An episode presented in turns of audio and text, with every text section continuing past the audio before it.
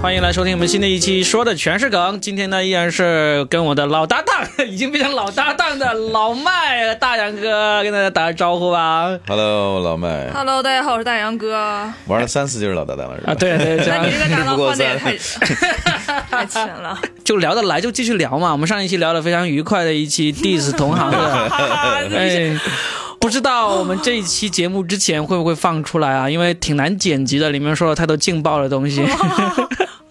那我们今天呢，我们就不 diss 同行了，我们就说一说说一说那个社会热点哈，嗯，就是那个嗯阿里的酒桌文化，终于现在有了水落石出了。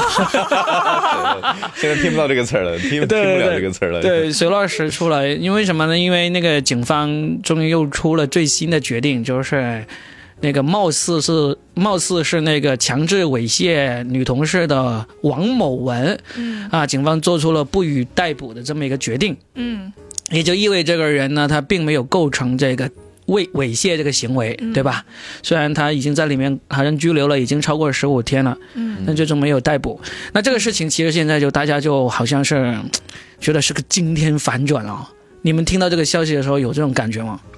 我感觉这个反转其实是有有铺垫的，因为那个嗯王宝文的妻子前一段时间发声了，我不知道你们看没看见。看了，对我还没看呢他。就是说王宝文就是说我老公不是个好人，但是他绝对不会做出猥亵的行为，大概意思就是这样啊，就是可能我理解的意思是这个。哎，这样子，在我们讨论之前，我还是大概把整件事情大概、呃复述一下，这免得有一些之前一直没有怎么关注这个事情的听众嗯不知道我们在说什么哈。就说的就是阿里巴巴这个企业，它有几个中层的干部吧，他们就去那个山东济南那边跟华联超市那边谈了一个合作，合作谈成了之后呢，他们就去吃饭庆功，其中有一个女员工叫周某，她就。在就过了一段时间，他就报警了。他就是说那天晚上遭到了这个华联超市的这个供应商的猥亵，以及遭到了他的上司，就是这个王某文的猥亵。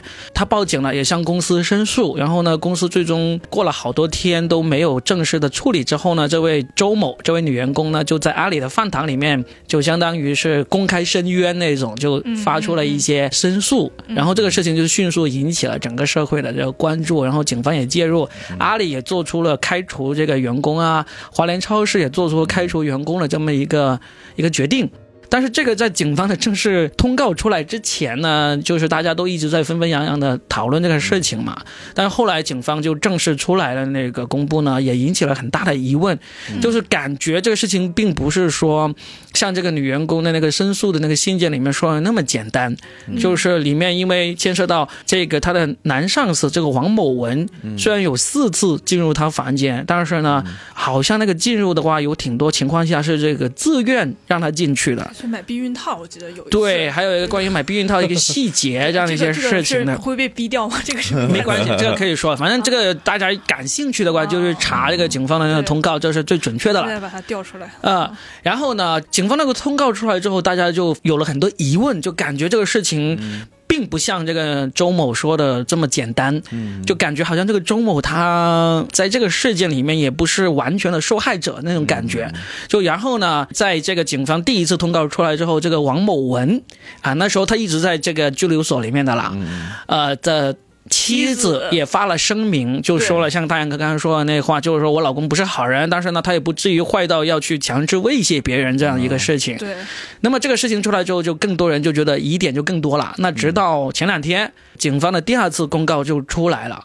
对这个王某文做出了不予逮捕的决定，那就意味着这个强制猥亵的事情是不存在的。嗯那么就是这就导致了到今天我们觉得。哎，我们是时候该来讨论一下这个事情了，因为这个事情出来之后，其实我们一直，我们这个播客是以这个让大家谈资领先朋友圈为己任的，对不对？但是我们一直没有谈这个事情，也是因为我是觉得这个事情实在是引起的疑点太多了。我们也就等警方的那个正式的那个那个通告嘛。那现在这个通告出来，应该没有没有再下一个通告了，因为这个事情基本上就尘埃落定了，嗯嗯，是不是？可能会有阴谋论的人说他什么警方黑暗啊什么的，我觉得也会有这种。哇，你要说这种就没得说了。对是是，阴谋论的人永远都是有阴谋的。又说什么公关啊，什么东西，肯定会。对啊我我感觉我跟 Robin 的看法是一样的，基本上这个事儿就已经是定了。嗯，那我们不是揣摩别人的那个真正那个行为了哈，嗯但是关于这个九州文化，哦，对，这个警方的那个公告里面还有特意加了一句，就是没有证据显示这个周某是被强迫喝酒的，啊，这个是警方定论的。这个这个事情，酒州文化这个事情，我是很有的聊，因为我是一个女性嘛，而且我是一个是一个东北女性，啊。对，我是一个乙方。其实我从上班的第一天起，我就会和跟领导喝酒，或者是跟甲方喝酒这个事情，我是觉得挺常见的。就是嗯我，因为我酒量其实就还行嘛，就是，但是 对我有见识过，谦虚，不要谦虚，我没有喝过，所以我不太知道。我有见识过。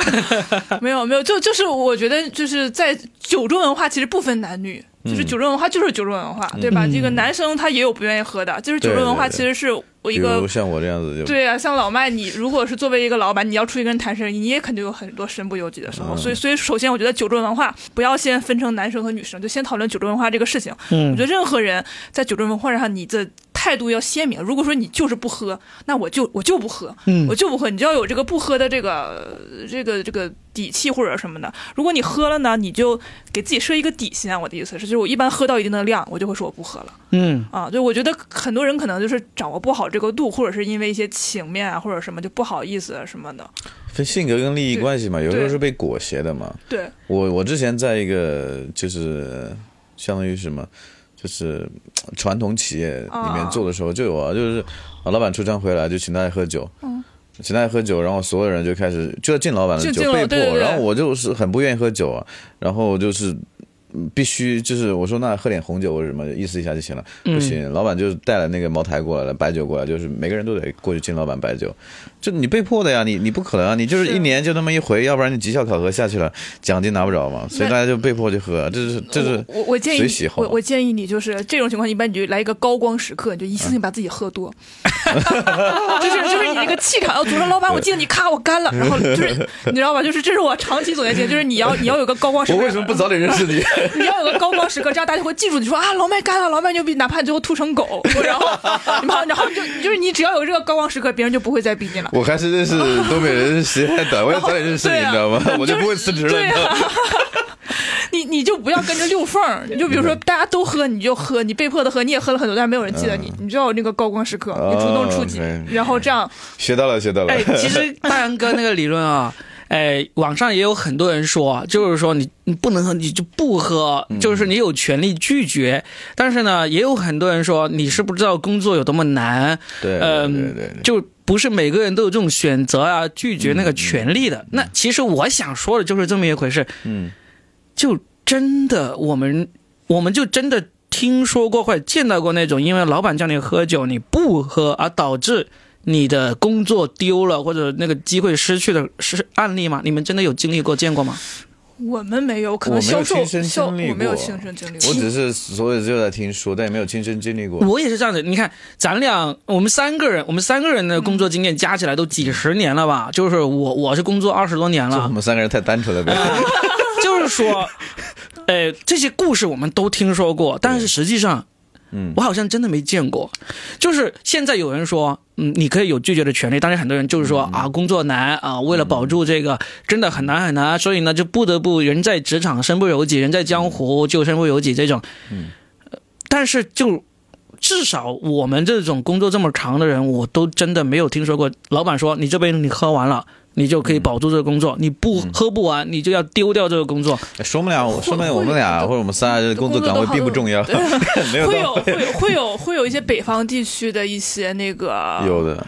早期我来这边的时候，我是在一家台湾企业嘛，就很明显，就是供应商来做生意，就是带着酒来喝。台湾老板很喜欢喝的呀，你喝不到位，你喝不好就那个呀。那然后当时当时很夸张啊，就让助理在旁边啊，这真的是让助理在旁边喝嘛，一杯下去一百块。嗯那个时候零几年啊，人家渴着喝。我记得当时我是没有看到有离职啊，当时真的是有个有个人是从助理岗位一直升到管理者岗位，他当时就是大学生毕业做助理嘛。然后完了之后就是隔壁岗位，隔壁隔壁隔部门嘛，我是听说的，那个人我也认识嘛。嗯然后他就是出去跟老板去，就是很能喝，小姑娘很能喝，嗯，然后说英语说的也好，很给面子啊。就是嗯老板那过去一杯喝下，一杯一百一百一百，他就喝，对啊，喝到最后那个女孩就是就胃喝伤了呀。就问题是这样子嘛，你想要那个一百，你想要那个往上升的那个机会，你就喝嘛，哎，对不对那时候？工资多低啊，一个月才一千两千块钱，那人家就是说，你如果不想要这个东西，你是可以啊，你拒可以拒绝绝的，啊，可以拒绝，就是没有老板认识你，就是不知道嘛。对，现在这个问题就是说，嗯，你不喝，你可能不会丢失这个机会；呃，你，喝了，你可以得到这个机会。但是你你真的想要这个机会的时候，嗯，那就那就不是强迫喝酒这个问题了啊不。是，我呃我觉得是这样，我觉得如果说这个工作老板说你不喝你就要丢了，那这个工作可能也不太值得。真的不值得，对啊真的是不值得。而而且我感觉大家有的时候把工作看得太重要了，就是好像这个工作没了天都塌了。就现在社会大家对吧？就是对啊，就是现在好很多了，尤其是对啊那个九零后更不 care。像我们那个年代的时候，我记得刚来深圳零几年的时候，确实是有那么有那么一波人，确实是这样子。因为他来的时候就是扛着他家父母啊、嗯兄弟姐妹啊几个人，他是很难就是轻易去辞职的。就就像我，就像就像我们内部有很多人是，比如说周五。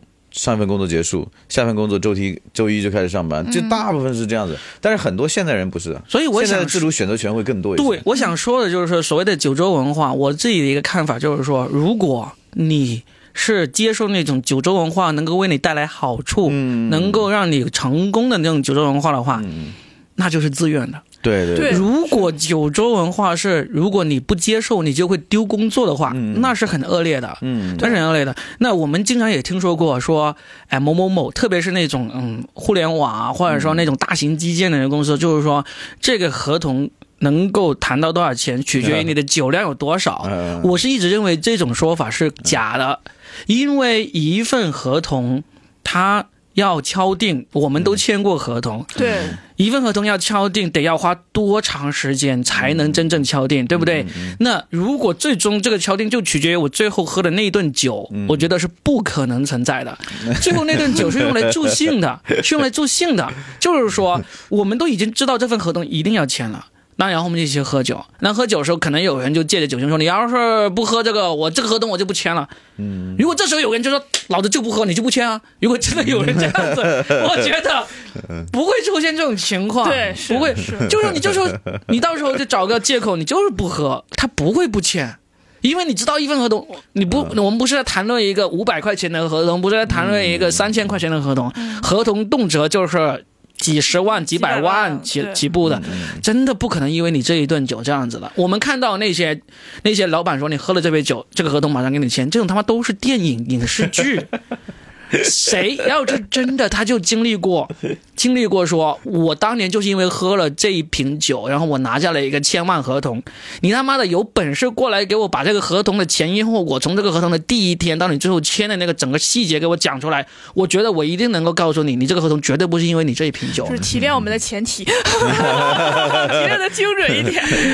不太知道，但是可能呃，这是没有遇到过，所以也不能去妄加辩驳吧。但可能很多人喝那个酒，就是为了后面的东西能顺畅点，拉近感情。对，但不至于说，但那个就不知道了，可能说是不是正正规合同吧？我我觉得酒真的是助兴的，真的是助兴的。所以呢，你说九州文化，我知道，我非常承认九州文化存在，因为我工作了这么多年，我也经历过九州文化。但是我非可以非常肯定的，不管我在酒桌上面有，因为我有试过好多次喝到趴下了，嗯，都是因为我想喝，都是因为我愿意喝，真的没有经历了什么，把自己喝趴下？就就是我前几天刚喝宿醉了，啊，对呀、对不对？那你说，你说说，你作为女性来说，你有没有经历过那种这一场我要是不好好喝，不是让这些大老爷们喝高兴，我就会导致这个工作产生这个阻碍？有没有遇到过这样的事情吗？首先，因为我酒量尚可，嗯 所以就是我基本上能够呃很从容，也不是很从容，就是我有一个底线。嗯其次呢，我感觉现在没有真一个真正的老板，他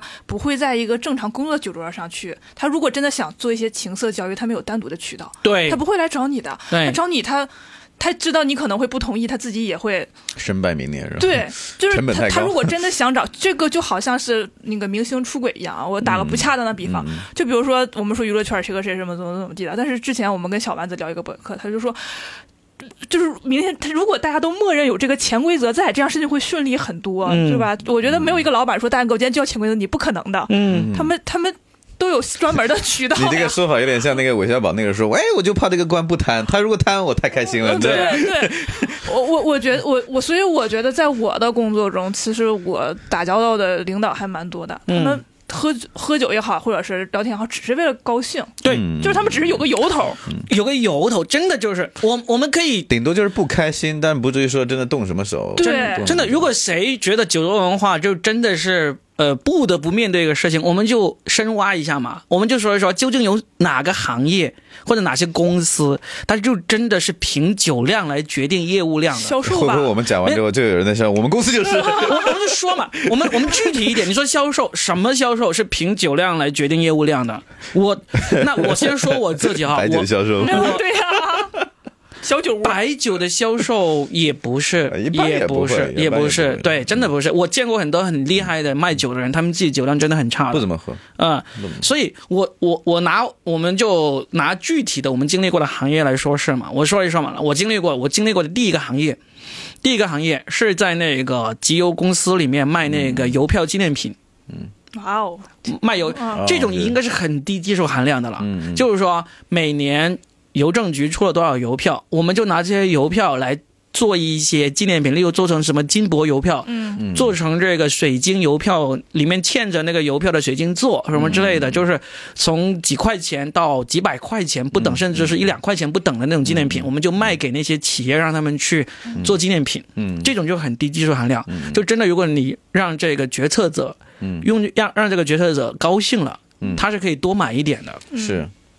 那我那时候在公司里卖的也不错，我的同事卖的好的，嗯，其实就真的是助兴。如果如果你这个企业本身不打算买你这个油品的话，嗯你是真的没有办法通过喝酒来让他多买的。对，就我们都被推销过呀。对啊吧？对啊，这个是很低技术含量的一个东西。我觉得这么低技术含量都不是需要通过九州文化来成交的话，那么这我们再往高一点谈，那就更加没有了。嗯我觉得九州文化很多时候是为了领导喜欢彰显自己的权威。对，嗯那你老麦是领导，我我们我不是这么认为啊。其实从从我们呃，比如说我们到现在的公，我们公司是很就像，然后我们做保险公司是大家是非常平等跟自由的。我基本上到公司这么久，我们从来没有什么喝酒啊或者干什么东西。包括我们以前老板他不喝酒，他也不会胁迫你说开车他就那就不喝了。对啊，他也不喝，他也不会这样子，只会你就觉得，哎，老板开不开心，然后你就顺着老板，就是说大家换氛围好一点，我们就喝一喝。然后我们来喝酒，并不是，并不是为了什么，我们喝酒，我们老板很多时候他来喝酒只是为了仪式感，就是大家真的就是一起来打一为了这场仗，我们来一起举杯庆祝一下。然后我们以前那个最最早的老板是每次拿一个酒杯，喝完之后就酒杯一摔，就是那种很酷，你知道吗？他以前是军人，你知道吗？他就是觉得哎，我们要打一场仗了，就是兄弟们，我们就干了，就喝了这杯酒。然后平时其实大家喝酒是什么？就是酒过三巡之后，你的。情绪会上来，大家会聊得更畅快一些。比如我们经常有一次，有时候你跟组员啊、你你会跟你的团队的人，你交流的时候，你平时这样说话，两个人坐那也很尴尬，嗯，也不知道怎么开启。然后喝着酒，喝着酒，喝完酒坐那儿，然后就是哎，喝的就酒过三巡之后，就是有点稍微有点上头的时候，有些话你可以敞开心扉来讲。是的，嗯，那他也不会觉得尴尬，有时候就算说说过分了，对那就喝醉了嘛，对，对吧？所以其实是为了联络感情，并不是真正意义上说我图了什么东西干什么东西，那很少。如果说真的要图什么东西，我们上上学的时候干过，就是哎，我们要把这个人喝醉，对 对对就大家测测他。所以我们就一点点来分析嘛，就一样嘛。我我在集邮公司这么没有技术含量的公司里面做过，我觉得酒桌文化是不是大家说的那种酒桌文化存在的？那那大杨哥，你在一个非常高技术含量的行业里面工作，对不对？没有没有啥高技术含量。我我是这样，我我们这个在我觉得是地域有很大的关系。嗯深圳的领导基本上，深圳的甲乙方很单纯的，嗯就是拿钱干事儿，嗯干好就对行。对对，但是你往内地走，越往北，他可能说越越越讲究这些东西。是。我们都没有特别北的地方工作过，是不是？对，就是比如比如我们去什么山东啊、东北这两个地方，酒桌文化确实是。很很浓。很但也是助兴，我是觉得。山东还我感觉我们老家就不仅已经不是助兴那么简单了，在深圳就深圳，我来的这几年，我就明显感觉零几年很早的时候，那时候喝我喝酒还挺多，但是现在慢慢到我们就就不怎么喝酒了，就越来越我我就紧扣住这个我们刚才说的这一点嘛，我就就算你在山东、在东北这样的地方，你签合同，嗯，你就真的，我也认为在那个九州文化最浓烈的地区，真正签合同都不是取决于那个喝酒状。态下签的，好不会，怎么可能而且而且我跟你讲，就假设领导喝完了说啊，这个合同给你了，他明天他就忘了，没有没用错，真的没没错用。而且回到哎，我前我你说这个好搞笑，你知道吗？我前两天去那个呃关南那边，然后跟我朋友一起订做东西嘛，然后去我们就在旁边一个，他说一个呃一个一个很好的菜庄，我们就是那个这个私私房菜嘛，在那儿喝吃饭嘛，我就结账的时候，旁边两个东北嗯就是说去东北干事说嗯啊那哥们儿太不地道了，昨天喝酒的时候说特别好，这合同明天找我没事儿，第二天找他。不知道，对啊，所以你反而是九州文化最终导致你导致你你喝好了都签不到这种情况，对反而是存在的，因为你本身合同成立的基础就不够强。嗯，而且我跟你们说，千万不要相信东北酒桌上男人说的话，嗯一点用都没有。不是不是嗯东北酒是任何酒桌上男人说的话都不能信。对，就是我觉得，如果说你真的相信我喝酒能够为我带来什么，那我只能劝你，我说你别这么想，太幼稚了。嗯也不能，对对对对，就可能有有，咱只说大部分情况啊，不排除极端个例啊。嗯但是我真的觉得。就没有，就是这个东西，领导说了，他可能明天就忘了，你也没有必要嗯这么糟践自己。对啊，而且领导分分钟就是用这个喝醉了为借口啊不跟你签。如果他本身不跟你签的话，是吗？喝多了不知道昨天啊，对啊，说啥了？要，忘了忘，对啊，是的，所以就所以回回回到阿里的这、这这个案件，为什么我们迟迟不想拿这个来做一期节目呢？嗯因为对于我也是经历过很多九州文化的，我可以看到那天晚上他们是签了合同去庆功的情况下，嗯嗯然后你还说出现这个强行灌酒这个情况，我觉得这个可能性真的是。虽然现在说你说我是事后诸葛，但是你也看到我一直没有为这个事情发生发生，也是这个原因。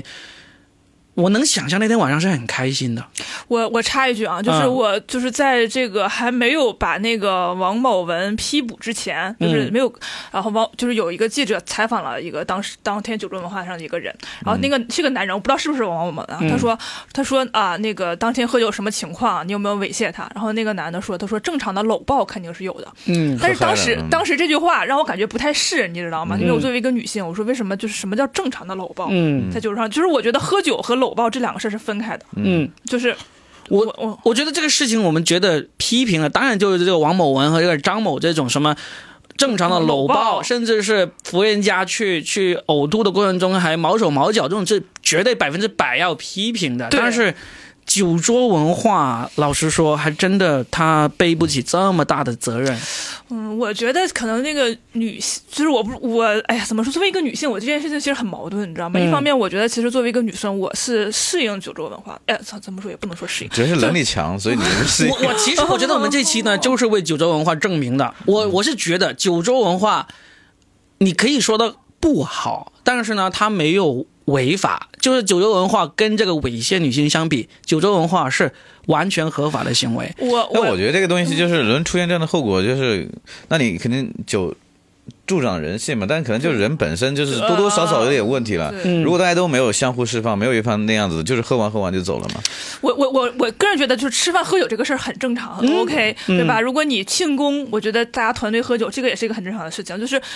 强迫灌酒这个事情，如果是真的是强迫，就是就把你搂着你逼着你灌了，这个我觉得是不好。那个就不是酒桌文化了，对那个就就是是人身劫持了。我觉得这个事情就是，对不对？就是就是一个强制的去去去违反他人意志的一个行为，这不是酒桌文化。我说的酒桌文化就是大家。一起要喝酒，大家要喝的开心。你不喝，就大家会鄙视你。啊我觉得就去到这个境地就差不多了，就是这个人酒风不好，这个人不喝喝酒不老实，能喝不喝，然后推三推三推三就是养金鱼。对，我觉得这就是诅诅咒文化去到这个地步了，我觉得，我觉得那别人这么说你就受着呗。如果你真的不想喝，我说那我就是啊，怎么了？我今天就不想喝。对，嗯对啊你你不想喝，你有一百个理由，你可以不喝。如果你喝了，你就还是心里会有那么一丝丝想喝。对我特别想反驳那种，就是说，如果你不喝，你就会失失去这个职场那个机会。我觉得不是，你只是失去今天在这个酒桌上获得尊敬的机会而已。我只是这样说。哦但是可能很多年轻人他确实是什么，因为我们三个现在可能都相当于就我们的工作岗位跟经历不涉及这个东西，对你知道吗？对对就算我今天不喝，我老板也不会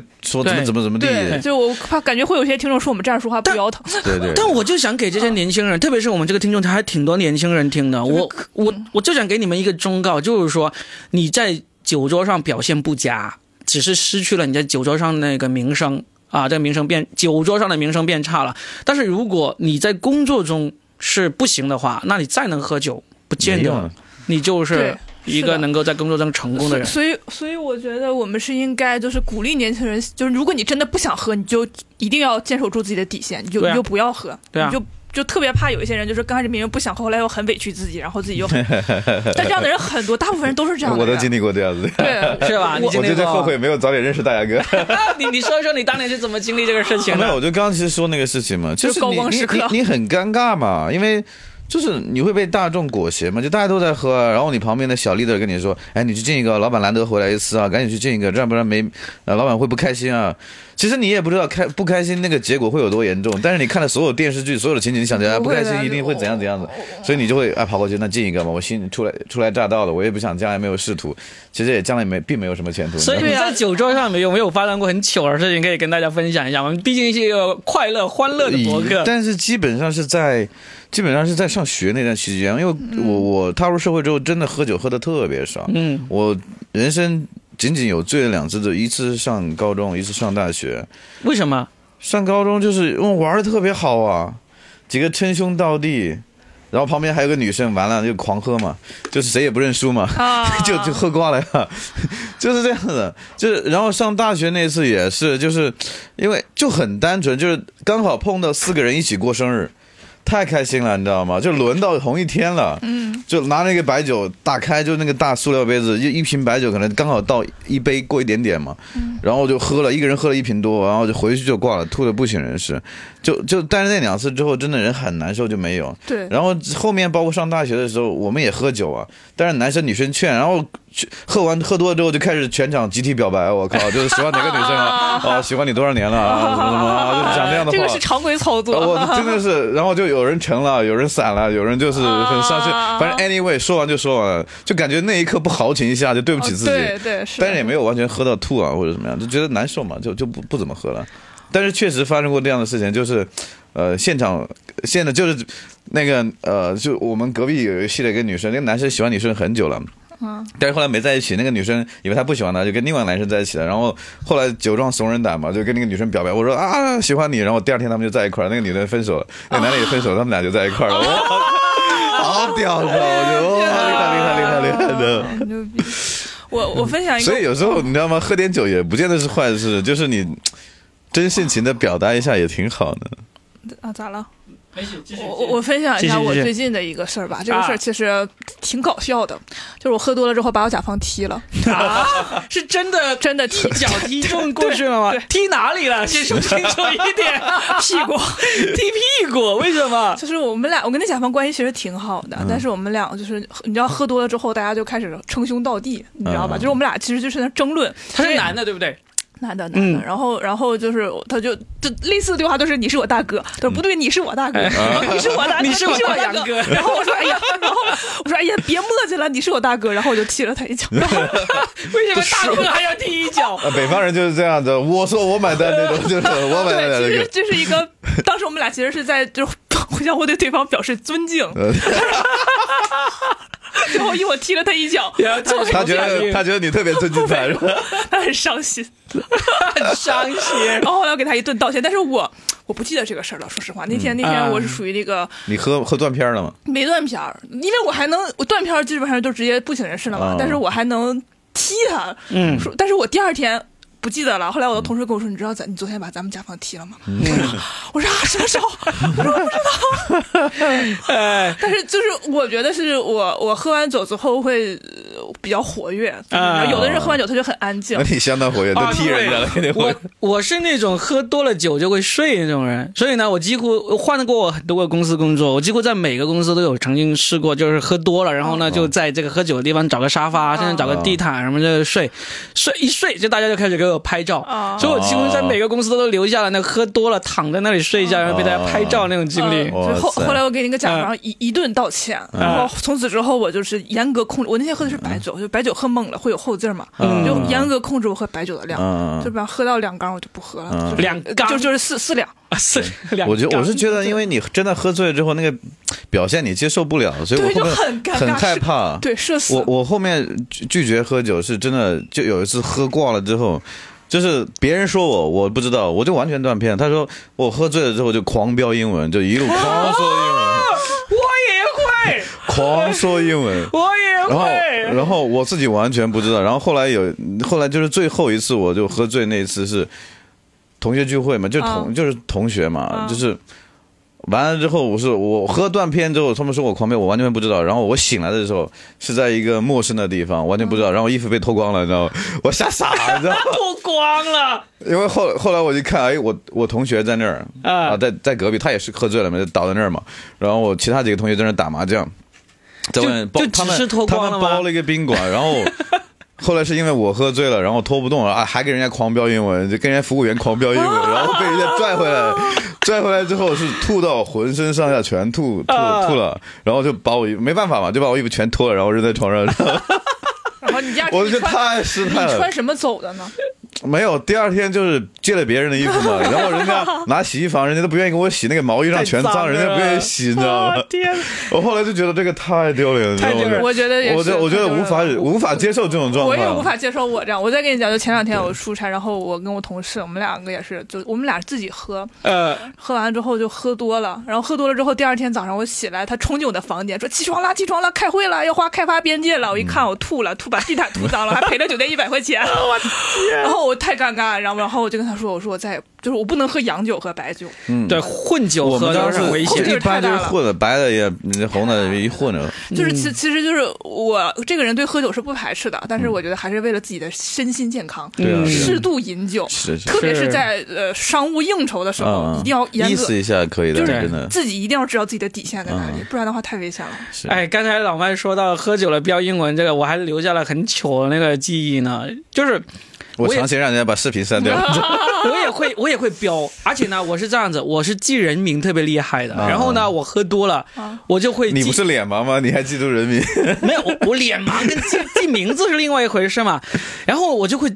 因为我那时候在外资公司里面工作嘛，啊很多老外同事嘛，啊我就会告诉他们，我说我记得你每一个人的名字哦，然后他们的老外，而且很多是德国人，嗯，就德国人的名字特别难记，是是我就会喝多了就会指着他们说你叫什么什么名字，你的第一个名字是什么，你的 first name，你的 second name，哇，your wife, your child，就就真的是这样子一个一个的记，然后呢，还在洗手间里，当时当年留下一个最糗的记忆，就是喝多了，然后去上洗手间就碰到。公司的副总、就是一个那个德国人，然后我这边尿尿一边跟他说：“我记得你名字。哦。然后你的工作还在吗？人家人？家人家说，然后然后人家说 me too me too，就一路追着他，就真的从洗手间里追着他，把他名字给说完，然后嗯他就给我竖大拇指，嗯，滚滚滚滚滚。他他那些什么 interesting，interesting 就是英文里呵呵的意思。真的，然后后来还在公司年会上就喝多了，然后就给大家表演那种什么鲤鱼打挺啊，表演各种各样的很久。然后第二天早上就公司出去包了酒店嘛，第二天早上还吃早餐嘛，吃早餐就然后就就碰到公司的那些老外同事，看每个人看我脸色都是怪怪的那种，我还问他。就就拿了早餐之后，大家要坐就找座位去坐下来，然后就刚好那个副总旁边有个座位，我就说那个我可以坐这里嘛，就是他意思就是说你没有喝酒就可以。现在就遇到这种很，丢脸，但就是你你就是跟大大哥说的，一次喝够，然后全公司出名，对，真的是一次喝够全公司出名。然后大，家都不会再跟你喝酒了，说还 离离肉饼远点，别让他喝。真的是这样的。但所以真的，嗯。我我我今天为什么我就是说嘛，九州文化，嗯，我觉得没有大家说的那么恶臭，那么那么不是行，分人，因为你自己得要对这个事情自己心里面有个底，是不是？嗯你要是冲着说啊，我觉得九州文化就是恶臭的，我就死活不参与，那那是你也是你的选择。但你就觉得，哎，九州文化是能够为我带来飞黄腾达的机会的，那我就觉得你是想多了，嗯想多了，对就真的那种你因为能够多喝而能够飞黄腾达，我觉得我是在电影里面看过，反正现实还没遇到过。但是没遇到过，领导也不傻。我我认为因为喝酒而导致你的工作越做越好，可能只有一个职业，就是你是这个人的助理，你帮他挡酒，你帮他喝，他就会把你视为这个最好的一个工作伙伴，嗯其他的都不行。以前司机还可以，现在是司机是只要喝了酒就就出事了，所以嗯呢，司机也肯定不能，所以就只剩助理这个职位了，你能帮他挡酒。就是你工作做好的一个地方，嗯，反可以这样说。我之前了解的都是可能是销售会比较用这个，但是现在哦我感觉卖东西除了酒之外还有很多的技巧了。肯定，其实一直以来销售最好的销售都不是因为他特别能喝酒，他只是在做好了工作之后，他特别能喝酒。我是认为这样的，就是喝酒只是一个附加值，真的是附加不，是必备选项。真的不是必备。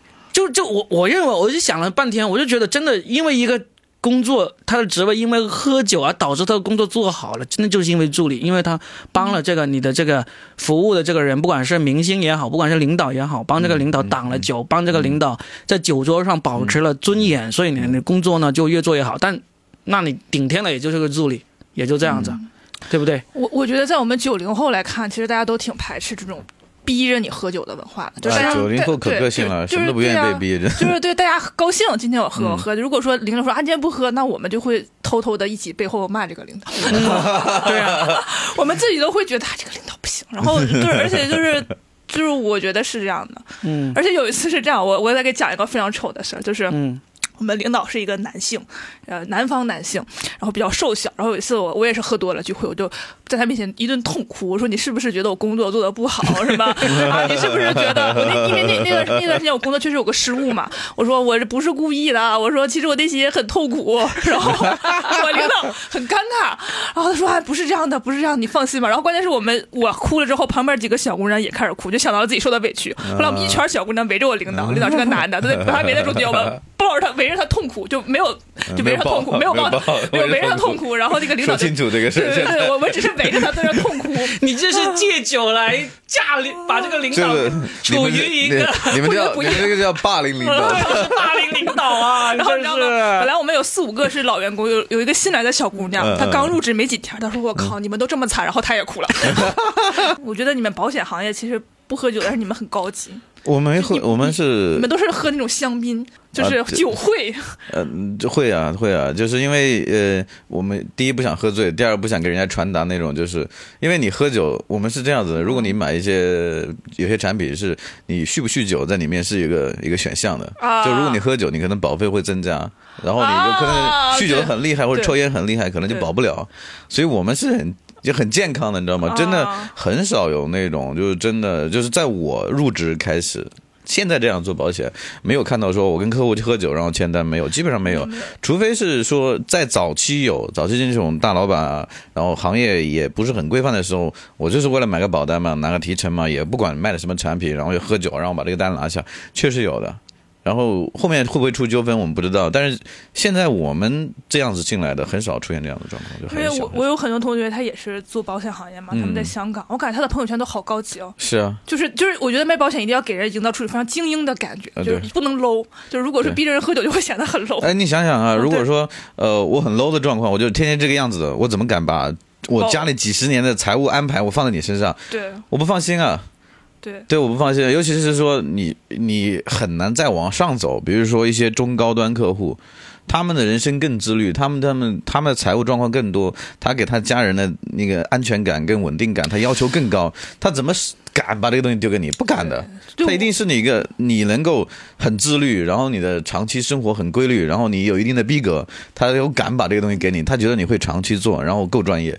嗯，否则他不会啊，因为酗酒，说实话，酗酒这件事情说明这个人不自律啊。对是不这是很简单的一件事情嘛。对对啊，扯过来 我觉得中高端客户这个定义的特别准确。啊，是啊，是啊，是啊，就是差一点才会那样子。但是而且现在说实话，呃，我我觉得从呃我们开始正儿八经，就我们这代人，你们九零后开始进入社会，就是是尤其是深圳很明显，就大家不怎么去刻意去酗酒，就是很多老板就开始很照很爱护自己的身体了。对啊，就他们健身啊，然后喝酒也会喝，但是不会去酗酒，少很多，少很多。我们就劝酒劝少很多。我们同事基本上都不劝酒的。对，但早一波的确实有，刚刚来创业的时候有蛮多人是这样子的。那是，但是我是很不喜欢劝人酒的。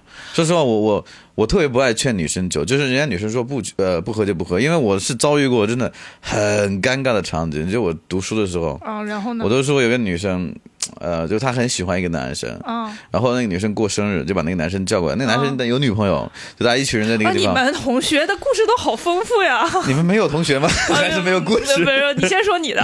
不要他。当时多尴尬，你知道吗？就是我们去喝酒，然后就是去庆祝生日，跟女生庆祝生日。那女生就是那男生呢，就把他女朋友带过来，那女生就当然伤感了嘛，你知道吗？啊伤感就开始喝了嘛，啊！就喝多了嘛。哦然后就是当时喝了啤酒也好了，然后把人带的红呃那个白酒也喝，喝多了我们就不敢回宿舍呀，啊就没有办法，就把他带到我们就是有同学在外面租的那个房子嘛，啊就带过去。啊！带过去就把他放那儿，然后那个女生进去哇，看各个门就敲啊，当当就敲，然后敲就完了之后，呃，当时带他过去的时候多尴尬是，所有人进那个女生身，我就不知道他是真喝醉还是假装醉，所有人进那个女生身，那个女生都打，只能让那个男生过来，然后那个没办法，那个男生是把他抱上出租车。他女朋友在后面坐着跟着，一路这样很冷漠的跟着，然后就去了那个出租的地方，然后出租的地方进去的时候，那个人就嚎啊，边嚎就开始敲门，没地方敲门，就没办法把他放在那个床上睡，睡他也不睡着，他一直在那儿哭啊，然后嚎，然后非要那个男生抱着他，啊，就是好尴尬呀！抱着抱着他，然后那个男生抱着他，他让那个男生唱歌，因为那个男生唱歌很好听，就让男生唱他喜欢的歌，就是那个男生抱着他唱歌，没办法，然后那个男生的女朋友就在门口就这样子一直杵着看着，我 还看你们怎么样。我天哪！我的天，超尴尬，你知道吗？关键是那个女生啥都不知道，第二天起来什么都不知道，我们是在旁边尬死了，你知道吗？就觉得，女然后后要自爱，对啊，对啊，对啊，你就那个事儿就闹得特别尴尬，就本来就是暗恋就好了嘛，没有人知道的，不知道为什么就突然冲动了，你知道吗？不是我，我觉得，所以说我我觉得女生要对自己的酒量会有一个底线，就是对啊你你要对自己的有一个认知，不然真的太尴尬。天哪！啊，我们没有，我们一般都是男生喝多，所以到现在我也不知道那个女生是装醉还是真的喝醉了，但是我觉得醉完之后那个状态太尴尬了。你想，所有的人旁边人看过人都知道，然后那个女生也就后面跟大家说话就尴尬。她也很尴尬，因为有人跟她讲了是怎么回事，当天是什么样的状况，什么什么什么什么什么地。她可能也知道自己喝醉了，不知道发生什么，但是肯定有人是跟他讲了。后面我们就说话都不自然，你知道吗？啊，因为那个时候毕竟你还读书啊，高中嘛。高中对啊，你们高中就喝成这样？我上大学之前没喝过酒，哎，你少来，我真的真真的真的，我喝上大学之前没喝过酒，真的。我的天呐，我们高中都是好好学习，就是我不是嗯好吧就是我我上大学之前没那我是不是应。该让你先讲？啊，没有没有，我上大学都是我们学校男生多，都是男生喝多，然后哭着喊着什么啊对对对谁谁谁我爱你呀、你为什么跟他走了？然后就是嗯我们有个男生当时喝多了，有个男生特别胖，得有一百八十多斤，你知道人是完全喝去失去意识的情况下，他是很沉的。啊啊你，知道吧抱不动，抱不，拖也拖不动，对对对，然后在地上滚了。就是当时他一百八十多斤，然后我们四个男男生扛着他，然后有个人把腰闪了，然后。因为我们宿舍不是没有电梯嘛，然后就扛到那个救护，就是那个张浩哲，张哲还就是反正有个人段子说是那个救幺二零抬不动，嗯。是真的，你知道吗？就是真的，就要真死沉死沉。对，因为他没有意识了，然后就然后后来去了之后，然后又胃出血啊，然后什么的，然后我当时听我没有在场，但我听说这个事儿，我觉得挺挺可怕的，嗯。就是一个人喝到失去意识的情况下，嗯，我觉得还是挺之后 这挺疯狂的，就是脑子里没有意识，整个人就是瘫哪儿是哪儿。对啊，我们报过这样的人，太恐怖了，你知道吗？太恐怖了，所以所以我感觉后来我就喝酒一般都比较收着。对，一般都不酗酒，也不愿意劝人酒，所以现在就还 OK，就还 OK。我觉得现在深圳是没有企业会劝你喝酒的，深圳大家都很讲究效率，你喝多了第二天你上不了班了。就 我只能说正常工作人是这样子，对啊但是有什么其他工作是怎么样子，啊我真的不好说，不好说。但是正儿八经，我觉得，呃，但是我我我直接感受啊，我就感觉九零后来的人，他们更多的选择权，他们他们要我看到我朋友圈的那些，我认识的那些，他们正儿八经喝酒是自己跟自己小姐妹出去喝的。对啊，我们也然后喝的。海喝，然后哈出来喝呀，然后喝宿醉回去，然后根本不管，然后哎又说一说啊自己又起什么痘啊，什么喝多了起的，但是他们很少，我很少看他们说跟领导喝干什么。我感觉就是在九零后，如果谁去拍领导马屁跟领导敬酒，我们就说呀傻逼。你们已经演变到这种文化了吗？那对啊，我们就是特别讨厌这种巴结领，反正我我我说啊就是就是，我觉得如果一个人特别们你可以这样说吗？你领导知道你在做这个博客吗？就是 就是，我觉得正常的，比如说你感谢领导，或者是领导嗯对我好，我敬你一杯，这个都很。但是你说过于的拍领导马屁，然后就就是鞍前马后啊那种，我觉得，反正我内心是很鄙视的。嗯，但是我们我们会有那个中层领导派大领导，会啊。对啊，我其实觉得这个东西是跟怎么说呢？我可能觉得九零后刚入社会，他觉得没什么可失去的。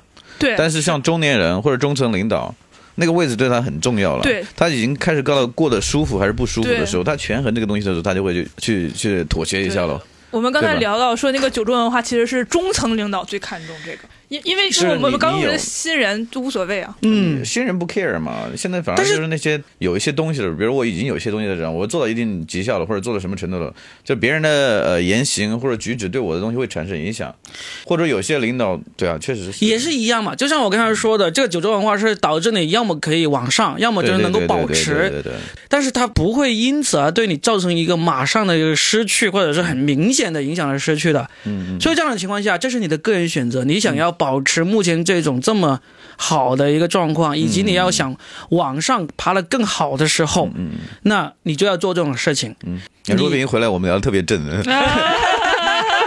若冰刚刚没回来之前，我们聊得可久了。是啊，行啊，反正我们就今天就匆匆的聊了一期，因为大家刚好时间上有点不太碰得上嘛，所以我们就总结一下嘛，这个事情，因为有很多人把这个事情就一直归到九州文化上面去。嗯，我觉得九州文化没有那么不堪，其实真正有问题的是人嘛？对你 真正不堪的就是你自己本身认为九州文化会给你带来一些好处的人，才是真正对这个九州文化。你要么就利用九州文化，要么你就认为九州文化是害了你。但是实际上，我觉得不是。九州文化是一个不那么健康的生活方式，你可以这样说。嗯嗯，这个就跟我们的宵夜文化、跟我们的熬夜文化一样，它都是一个不那么健康的那种生活方式。你可以选择，你真的是可以选择的。嗯我特意想要跟那些说，你因为没有处在这种境界下，所以你你站着说话不腰疼，你没有选择这种人说。